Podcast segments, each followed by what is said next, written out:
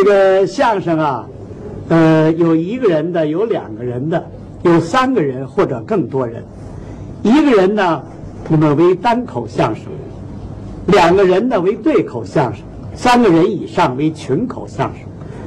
那么我今天呢，给大家说一段单口相声。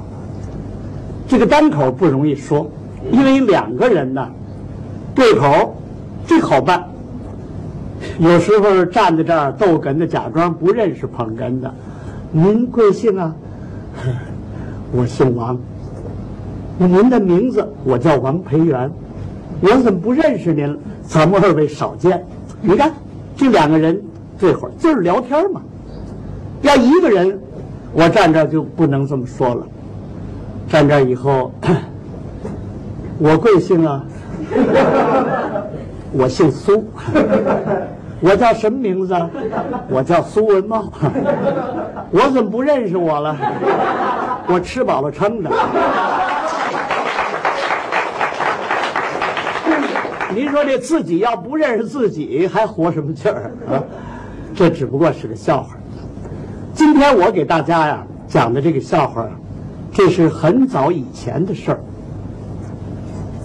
很早以前有这么一个县官儿。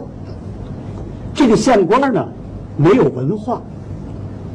那说怎么县官一县之长没有文化？那他怎么干的？这您不知道，因为这是很早以前的事儿。有的是科班，有的是捐班。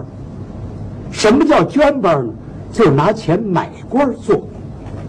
家里有钱呢，根本他上学也上过学，不好好上，人同学全都挺好，就他不行。他这文化，你说他一点文化没有吧？他也有，就是镜面白字，就是错别字特别多。比如讲吧，像唐朝栗子，这栗字他就念错了，他念唐朝票子。邮政局那繁体字邮政局，他念垂政局。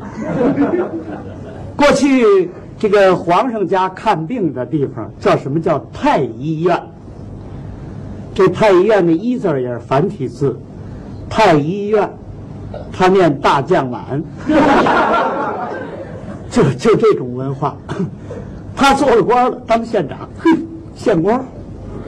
可他不认字，这玩意儿来往的公文了，或者是啊问案了，不认字哪行啊？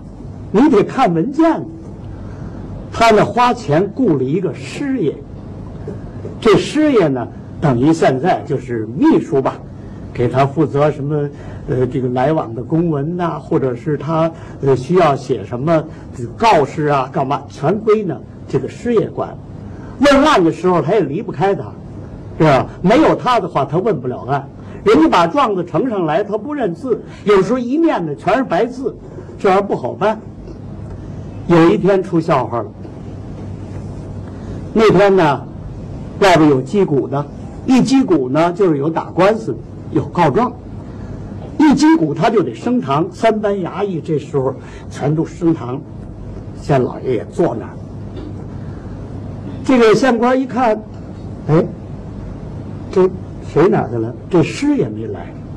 这时候他心里可就扑腾了，这师爷不来，他不好办啊。这这字儿我。念不清，不认识，这师爷干嘛去了？师爷闹肚子，上厕所了，就就在旁边那儿，知道吧？大堂什么情况？他在厕所也听得见。师爷那站不起来，在那儿接手。想，这玩意儿已经是升堂了，我哪能这么愣着啊？他一看呢，递上来的这个这个状子，什么事儿呢？这打官司有仨人。一个原告，一个被告，还有一个保人。这个保人就是中介啊，中介人啊，证人嘛，也可以说。为什么是房产地业的事儿？这仨人，这个名字大家可得记住了。这个原告呢，姓金，叫金止卫。金呢，就是金银的金；止呢，就是禁止的止。未呢是未来的未，原告，这被告姓玉，哪个玉啊？就是有这么一种花叫郁金香啊，哎，就是那个郁金香的郁，一个有字儿，这边呢一个耳刀，姓玉，他的名字叫玉变丢，这个变呢就是东京汴梁的汴，一点儿一横一竖一点儿，这丢呢就是一撇儿，这儿一个去字。就是他叫玉变丢，这个保人呢，姓于，这于是干钩鱼，叫于府，就一个字儿。这府呢是斧子的斧，父亲的父字儿，底下加个一斤两斤的斤字儿，于府。这县官这么一看，这状子，这玩意儿全都不认识，也念不上来啊。看底下这儿有名字，一看这名字，这原告、被告，这他全看得见，也认识。他一想，我先叫原告上来，我先问问情况，待会儿等师爷来再说。叫原告，这原告叫金指卫，